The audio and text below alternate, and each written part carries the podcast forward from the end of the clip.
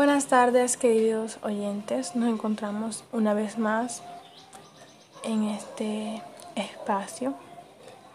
En esta ocasión hablaremos sobre la evaluación formativa, basándonos en el documento Evaluación formativa y sus componentes para la construcción de una cultura de mejoramiento, publicado por el Ministerio de Educación. El día de hoy buscaremos responder la pregunta ¿Cómo usarías las teorías de evaluación formativa en tu práctica pedagógica? Bueno, primero para dar respuesta a esta pregunta debemos visualizarnos en el papel docente. Creernos que somos docentes. Eh, ¿Cómo usaríamos esas teorías de evaluación?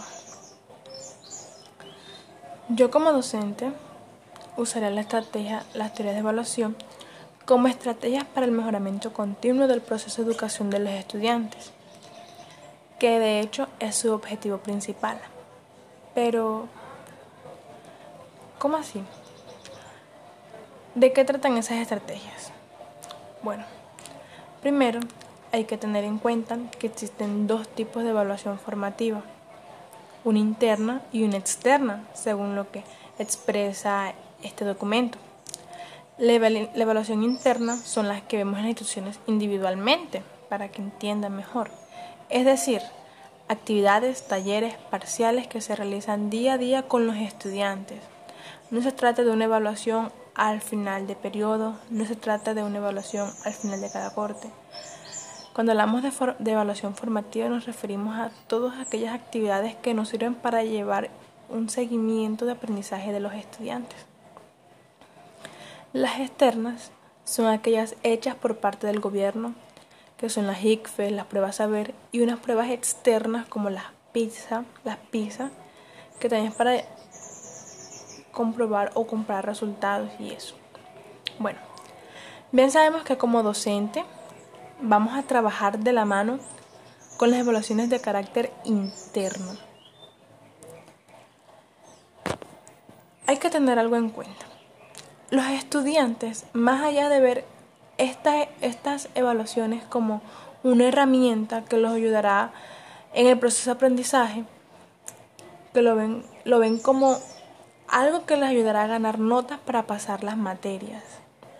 Eso es lo, lo, que se, lo que se escucha normalmente en los estudiantes. Para empezar con el uso de esas estrategias que se mencionó al principio, hay que primero cambiar el pensamiento de los estudiantes, hacerles ver, hacerles saber de que esto le ayudará con su seguimiento de aprendizaje. Porque ellos están muy alejados de lo que en realidad es una, una evaluación formativa. Claro está que no todo se puede analizar como evaluación.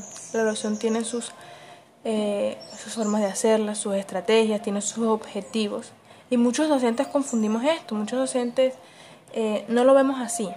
Y es ahí cuando surgen estas discordias con los estudiantes. Teniendo ya claro eh, los estudiantes que las evaluaciones formativas servirán para dar seguimiento a su aprendizaje, la estrategia propuesta es hacer partícipes activamente a los estudiantes de, de esta recolección de información, de este seguimiento. Bien sabemos cuando los profesores quieren tomar alguna nota cuantitativa, los estudiantes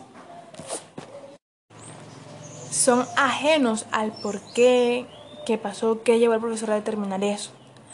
Lo que propongo es que los estudiantes sean activos en este análisis de los datos obtenidos, que ellos se apropien de su proceso.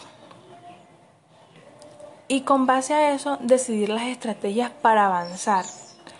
Todo esto, todo esto mencionado, se puede hacer elaborando eh, un folder, una carpeta, por cada uno de los estudiantes. Cada estudiante llevará su folder, cada estudiante llevará ese registro de manera cualitativa.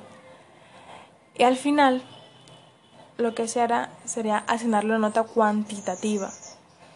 Porque en un primer momento una nota cualitativa, para que ellos sepan que evaluar no solamente es ganar una nota, para que ellos sepan que evaluar no solamente es eh, para pasar una materia, para que, ellos para que ellos sepan que cuando nosotros estamos evaluando queremos avanzar. Entonces también propongo esto porque pienso que es muy importante que ellos sean agentes activos en análisis de corrección, ya que ellos mismos conocen sus necesidades y cómo podrían mejorarlas. Con respecto a las evaluaciones formativas externas, las usaría para aclarar a los estudiantes dónde queremos llegar, cuáles son los objetivos propuestos y qué se espera con los resultados. Muchos de los estudiantes no tienen conocimiento de las evaluaciones eh, formativas internacionales u otras evaluaciones diferentes a las ICFES y a las pruebas saber.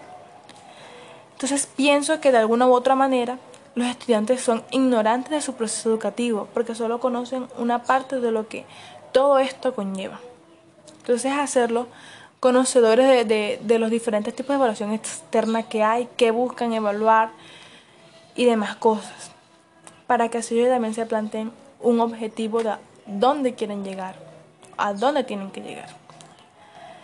Cambiando esta visión que ellos tienen sobre la relación formativa, creo que el proceso será más o menos para ambas partes. Eso sería todo por este capítulo. Respondiendo a esa pregunta, espero que haya quedado muy claro. Nos vemos en el siguiente capítulo de este podcast. Bye bye.